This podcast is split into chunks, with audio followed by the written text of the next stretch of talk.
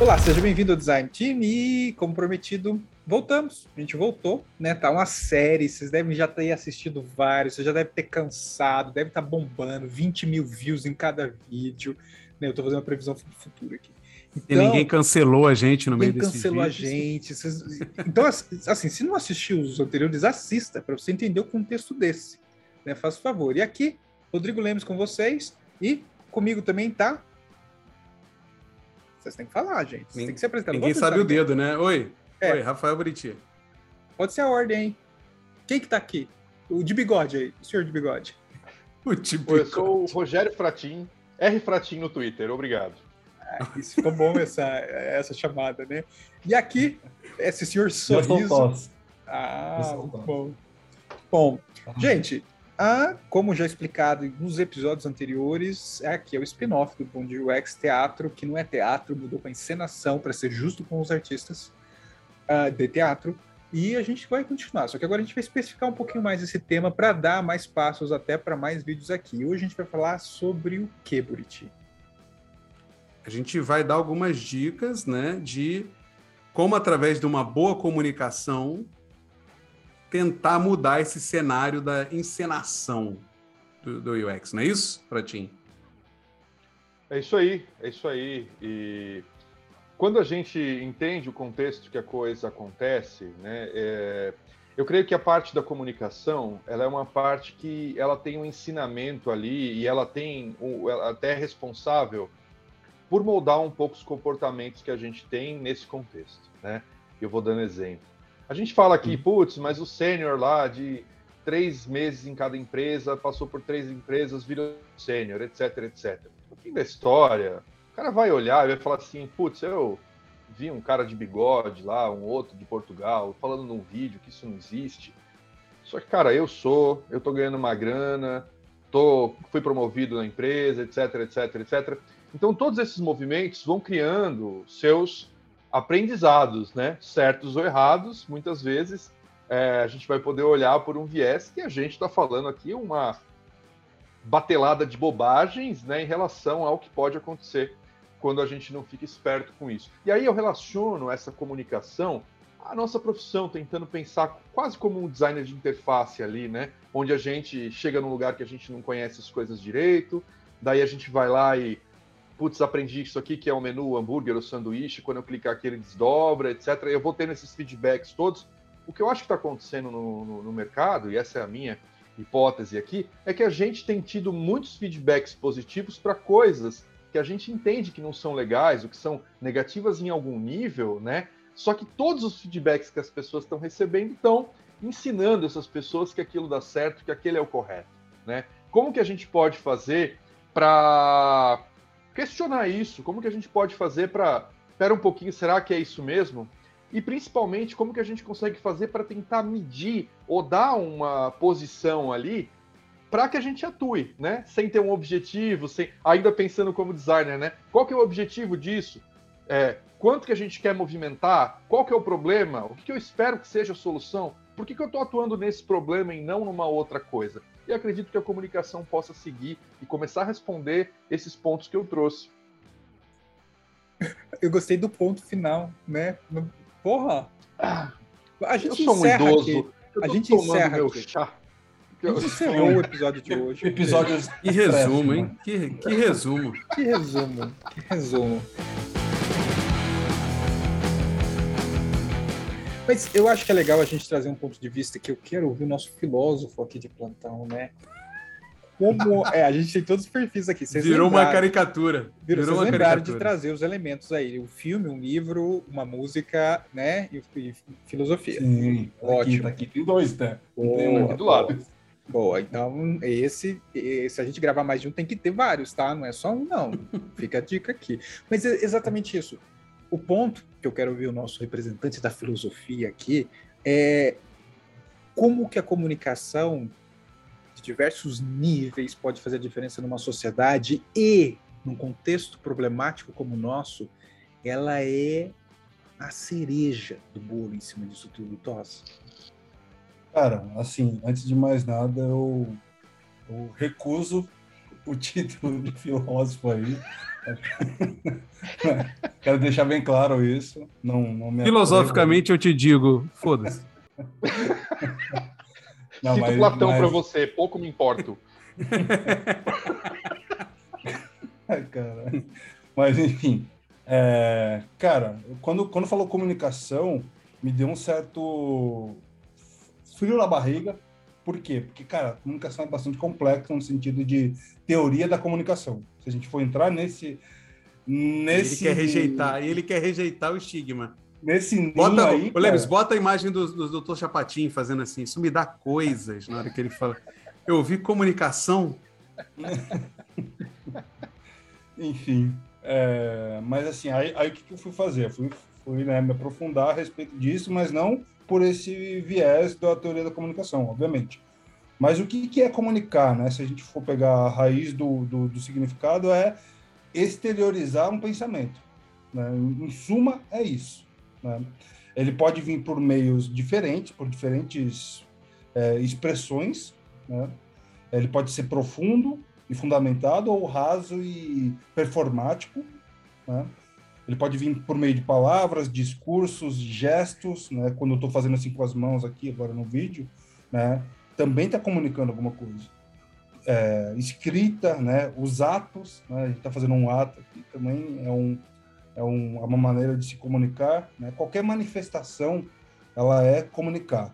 Então, o que o, o Fratin comentou a respeito de ah, como é que a gente faz, né? O que, que o que, que a gente pode fazer?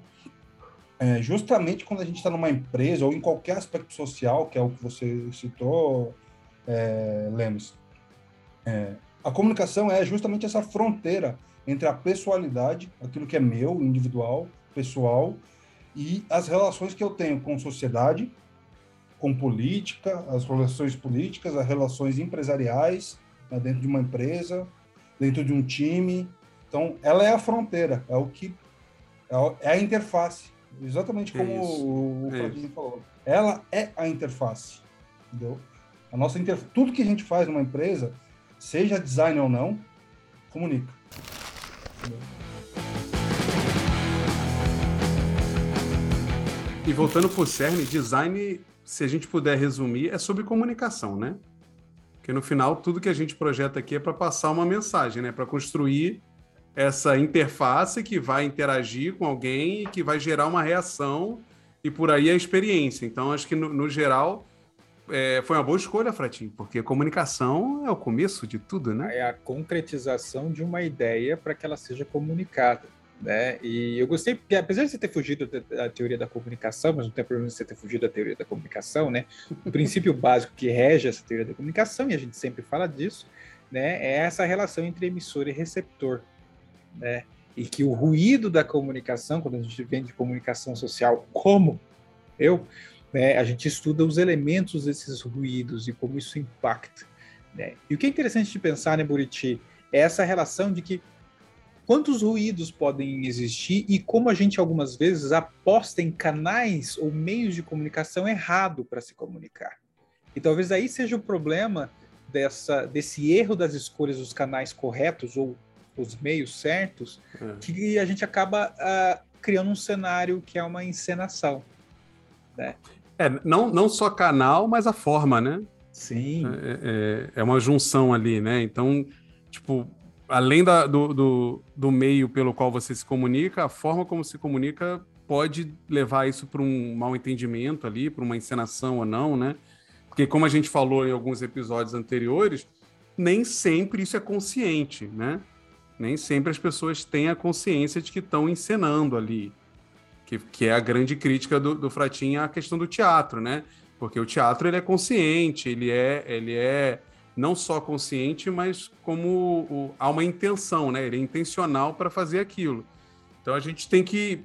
É, é, acho que um primeiro ponto falando dessa comunicação, peguei algumas anotações aqui, que é a gente precisa reconhecer esse teatro, essa encenação, então, de alguma forma, você tem que reconhecer ela, mapear ela, analisar que isso está acontecendo, e a comunicação vem com a apresentação das alternativas. Esse é, esse é o grande barato, né? Porque só. Olha aí, porra, o teatro aí, caceta. Que merda, hein? Que merda esse teatro, hein? Tudo merda aqui, hein? Aí, aí você tá levantando problema, cara. É. Mas é. Na real, eu tô só comunicando um problema do pior jeito possível, no pior canal possível. Né? Então eu preciso levantar o problema, comunicar ele bem e aí trazer alternativa, ou seja, comunicar o que eu vejo como possibilidades, né? As possibilidades que eu penso para aquilo. Acho que um primeiro passo é precisamos reconhecer, identificar, e aí vem um ponto de saber o que, que é encenação. Por isso que os episódios anteriores têm um papel importante para a gente reconhecer de fato o que, que é encenação, porque também você não pode sair fazendo acusações levianas, né? Sobre, sobre o que está acontecendo. Porra, isso é uma encenação. Não, calma, calma. Às vezes é uma, é, como a gente falou no, do, na maturidade, né? É um estágio, não é que é uma encenação, é um dos estágios da maturidade aqui. Então, identificar isso é muito importante, Lenis. Primeiro. Ou, é, ou uma encenação necessária. Que também tem. Vai. É. Né?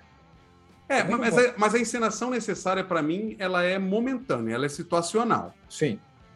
Ela não pode ser uma condição, né? Ela, ela é assim, Ne, o, o, Daniel, estava conversando com o Daniel esses dias, ele falou isso. Ó, neste momento, a gente deixa claro para todo mundo que eu estou fazendo um workshop de facilitação, mas a gente sabe que ele é político. Mas é uma escolha situacional. Né? Como o Fratinho uma vez citou, acho que foi num, num Bom Dia UX nosso, sobre a contratação, né, Fratinho, de uns atores para fazer o papel das personas e isso, tal. Isso, foi. Era uma escolha situacional ali para você gerar é. um impacto que ia fazer levar mais credibilidade para aquele ponto. Agora, se você faz isso de um, uma constante, aí sim é um teatro o cenário inteiro, né? É, aí você cria né, o cenário fake, a palavra né, da moda, né? Que, que começa a comer de baixo para cima e corroer tudo que pode ser correto, né? O Fratinho, mas Vamos descer um pouco o nível aqui, numa, num campo mais prático. O Buriti trouxe essa questão de você identificar, né, de você conseguir enxergar.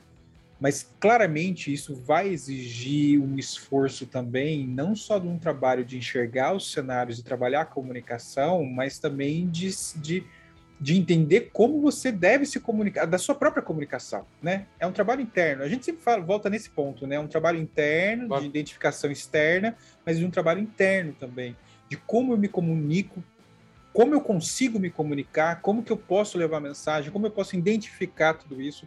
É um, é um trabalho meio terapêutico aí de autoconhecimento, sem falar de coach, né, aqui nessa conversa, né?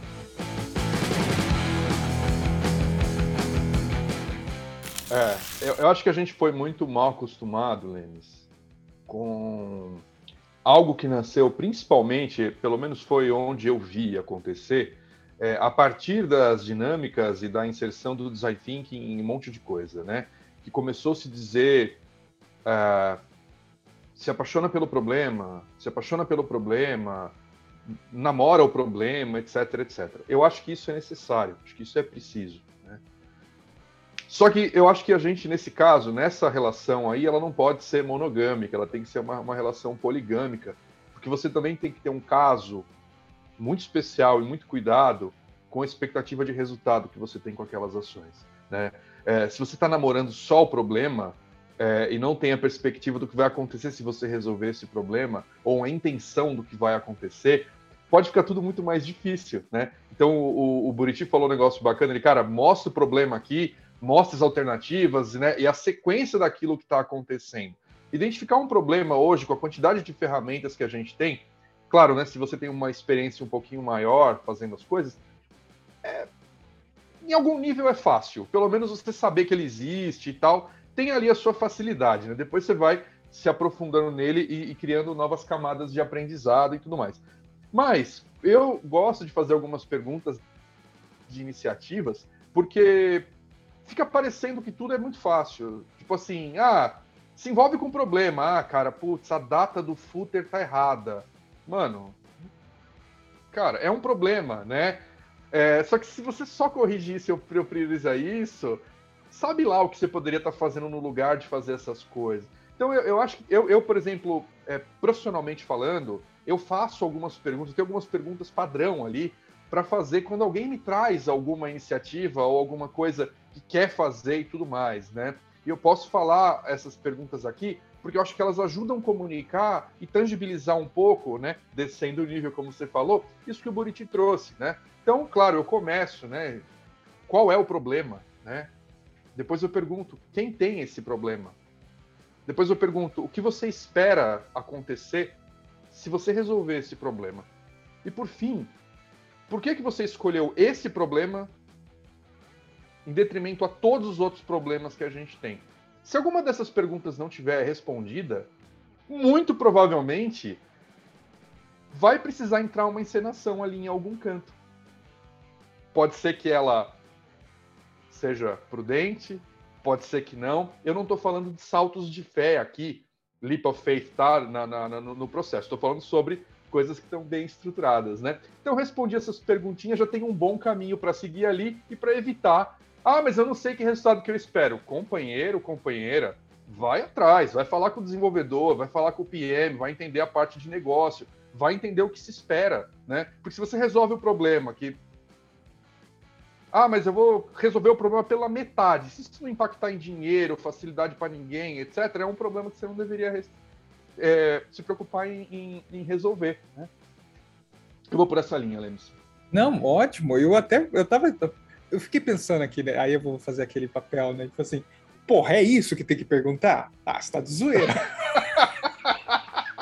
Se eu soubesse eu que era isso, eu não tava soubesse. assistindo esse vídeo. Ah. Eu, eu, queria que todo mundo soubesse disso ou tivesse ideias em prática que funcionassem como essas aí. Mas isso é um ponto importante, Lemes, porque é, parece besta, mas a gente sabe que as pessoas não têm o costume de fazer perguntas.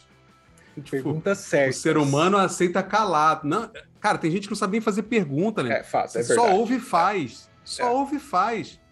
É. Eu preciso de uma pesquisa. Tá bom. Não, calma aí. Por que você precisa de uma pesquisa, né? A gente sempre fala, por exemplo, acompanhando essas perguntas do, do Fratim, para pesquisa, projeto de pesquisa.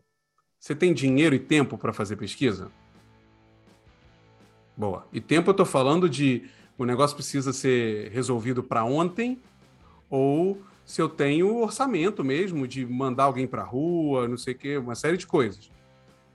Se eu fizer essa pesquisa, o meu time vai ter tempo para agir em cima dessa pesquisa? Porque assim, ah, não, legal, me pediram pesquisa. Calma. Você, como um designer, você tem que perguntar: tá bom, eu tenho tempo e, e dinheiro para isso? Tem, tem, tem sim, tem sim. Tá bom. Se eu fizer essa pesquisa, um mês aqui de pesquisa, quando eu trouxer o resultado, o time vai poder atuar em cima dela? Vai ter tempo para isso? Não, tem, tem, tem, tem, vai ter sim. E se eu não fizer a pesquisa, qual o risco disso? Olha essa pergunta, né? Qual o risco? Demais. É, eu achei, eu gostei do raciocínio, porque você quebra a encenação né? Se você não tem, não busca uh, fazer as perguntas, você mantém a encenação e fazendo as perguntas você quebra a encenação. É, porque você percebe o risco de eu como designer, principalmente quando sou mais novo, né, júnior, alguém me pediu uma pesquisa, meu irmão, eu fui por Nirvana, né?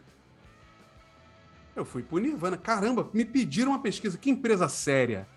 Eles querem falar com o usuário.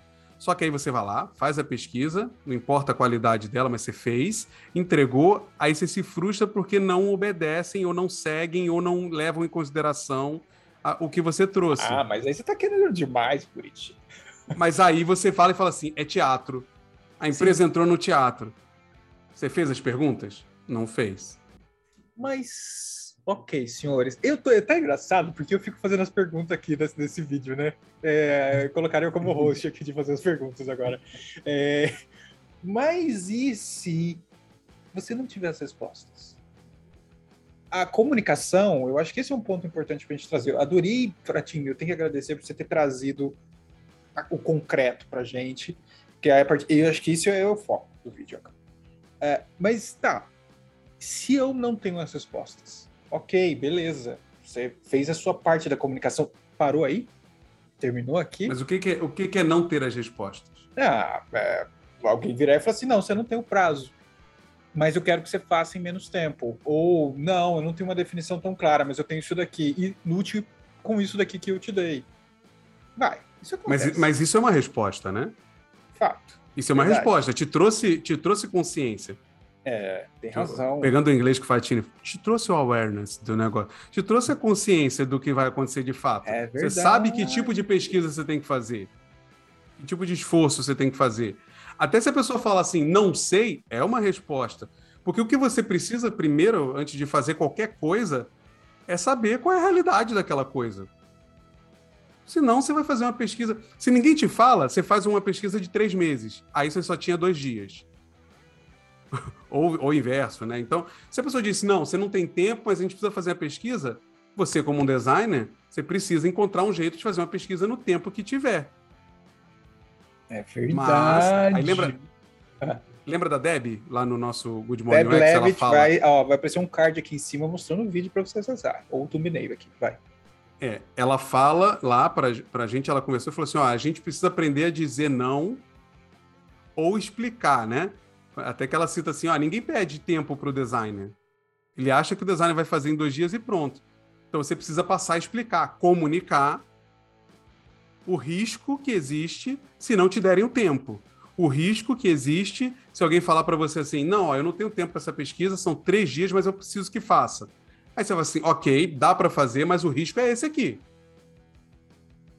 E aí o teatro é quebrado, porque não é um teatro, tá todo mundo claro ali, sabendo o que está fazendo. Não, total, total. Tosse. E meios para se comunicar, aí você tem diversos, né, dentro disso, entendeu? Você identificando isso, não adianta você só falar, ó, oh, o risco é esse, ficar gritando lá na porta da empresa, sabe? Não é isso. Fazer uma manifestação, né? Não, aí você tem que entender qual que é a linguagem como é que a empresa se comunica quando ela vai falar de mudanças culturais, de mudanças de processo, como é que ela se comunica geralmente? Ah, é um PowerPoint, é um, né, um sei lá, um, um esqueci o da, da época o nome. É Keynote. Keynote. Keynote. É o Keynote, é o ou é um Google texto, Drive. é um é. documento, enfim, não, não, é um texto, é um documento, é um vídeo, sabe? São maneiras diferentes de se comunicar. É uma palestra interna, uma reunião com a diretoria. Aí você vai, aí você vai vendo quais são né, as dinâmicas né, ali, daquela, daquele grupo social que você precisa falar a mesma linguagem para você se comunicar bem. Entendeu? Entender o contexto do receptor, né? É, e óbvio que isso é chaveado, receptor e emissor, mas é entender o contexto, né? O que, que aquele cara vai entender? Ah, vou fazer tal coisa para ele entender, chegar à informação ou questionamento, né? Da forma como ele entende. Sensacional. Hum. Muito bem, senhores. Chegou aquela hora, aquela hora que tá todo mundo esperando, aqueles que acham que tá todo mundo esperando, de dicas. sobre dicas. Dicas que cada um aqui tem um assunto que curte, né? A gente assumiu essa, então. Então vamos lá. Eu não vou começar pelo Fratim, porque o Fratim já está a postos. Que eu começo? Eu, Tos, Tos, nosso filósofo de plantão. Tos, qual é a dica de livro que você traz aí? Agora vai, vai, vai carimbar filósofo. Pelo amor de Deus, não faz só isso comigo, não. Mas um, uma dica que eu dou não é exatamente filosofia, mas é, é sobre um conceito japonês que chama wabi-sabi. Tá? Não é aquilo que a gente come com. com... Não, não tem nada a ver com. com. É, wasabi, né? Não tem nada a ver com wasabi, né? Tá. Mas que, que fala muito do, do, do conceito de, do belo imperfeito, né? Da gente é, enxergar a beleza naquilo que é imperfeito, sabe? Porque no fundo, cara, se você for olhar bem, tudo é exatamente perfeito. Tem algum defeito, tem alguma, alguma brecha, algum, alguma ruptura, e, né? Acho que eu é, vi um documentário. Acho que eu vi um documentário sobre isso falando de vasos e tal com. Exato. É. Essa técnica ela vem justamente desse conceito que é milenar, desde antes de samurais e tudo mais, sabe? Que, que eles pintam com fios de ouro, né? Os vasos que quebram, porque os vasos que quebram eles contam uma história, né?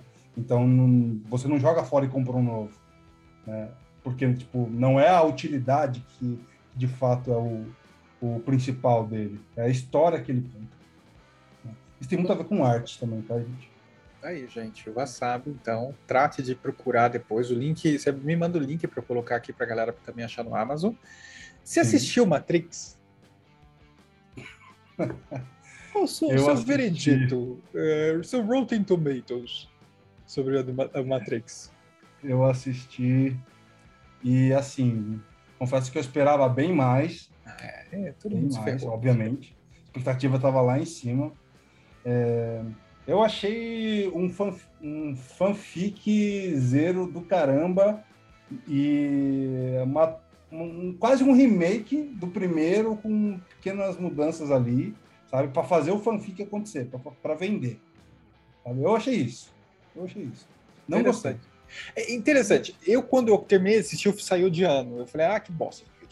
Mas depois eu fiquei matutando várias coisas, li muita coisa, assisti muita coisa, e o que é um problema. Se vier né? com essa merda de antifilme, eu vou ficar muito antifilme? puto. Antifilme. Ah, porque eles fizeram um antifilme, não, eles fizeram um filme ruim para provar. Pelo contrário. Amigo. Ah, fica quieto. É, e pelo contrário, eu achei uns elementos interessantes no filme. Eu falei, porra, se tivessem caprichado aquela porra daquele momento ali, mas tudo bem. Tudo uma merda, cara. É, uma merda, se enxerga o pacote todo, eu concordo. Eu, eu, fiquei triste. Mas eu acho que é a minha expectativa, sei lá o que, que foi. Mas a minha dica, então. A minha dica, para mim, o melhor de Matrix é Animatrix. Para mim não tem, cara. Animatrix, assim, inclusive pega o primeiro e melhora anos luz, assim. Então, assim, a minha dica é, se você nunca assistiu Matrix, comece pelo Animatrix, talvez. Eu acho lindo. Pra mim, o melhor do Matrix é a lembrança. que triste, né? É triste isso, é a memória que fica. A memória. Não, não, mas, não mas Animatrix é foda. Animatrix é, ficou assim para mim. Acho que o problema do Matrix são os efeitos especiais. Você assistiu, você falou, nossa, que tosco. Mas o Animatrix não, né? Que a animação sobrepõe isso. Assim. Então, para mim, Animatrix, minha dica, assista Animatrix. É... Eu, deixo, eu deixo uma antidica de Matrix, que tem uma série de quadrinhos. Ah! Putz. Que é muito ruim. É muito ruim. Tem dois contos bons, mas o resto é muito ruim. Qual? É muito ruim. Muito ruim. É uma, é uma série ah, da. série de quadrinhos da Top do. Matrix. Ah, tá. Não, pensei que você ia falar. É, da... Saiu na época, saiu na mesma época do Animatrix, quando eles expandiram o universo, mas é bem fraca. Não recomendo. É, boa dica. Legal, valeu. Então, não gasta, é caro. Não... Dá uns 70 reais. Não vale a pena. Não vale, não vale. Então, Fratinho, sua dica de música para os ouvidos. Minha dica é muito fácil. Minha dica é muito é a busca pela simplicidade, diretamente de 1975, onde tudo que importava era saber que a sereia é quem samba na beira do mar. Clara Nunes, claridade. Olha só, é maravilhoso. Mar maravilhosa, olha que coisa linda, cara, só, espetacular. Só um cara com esse bigode poderia ter uma coleção uma olhada. de né, cara?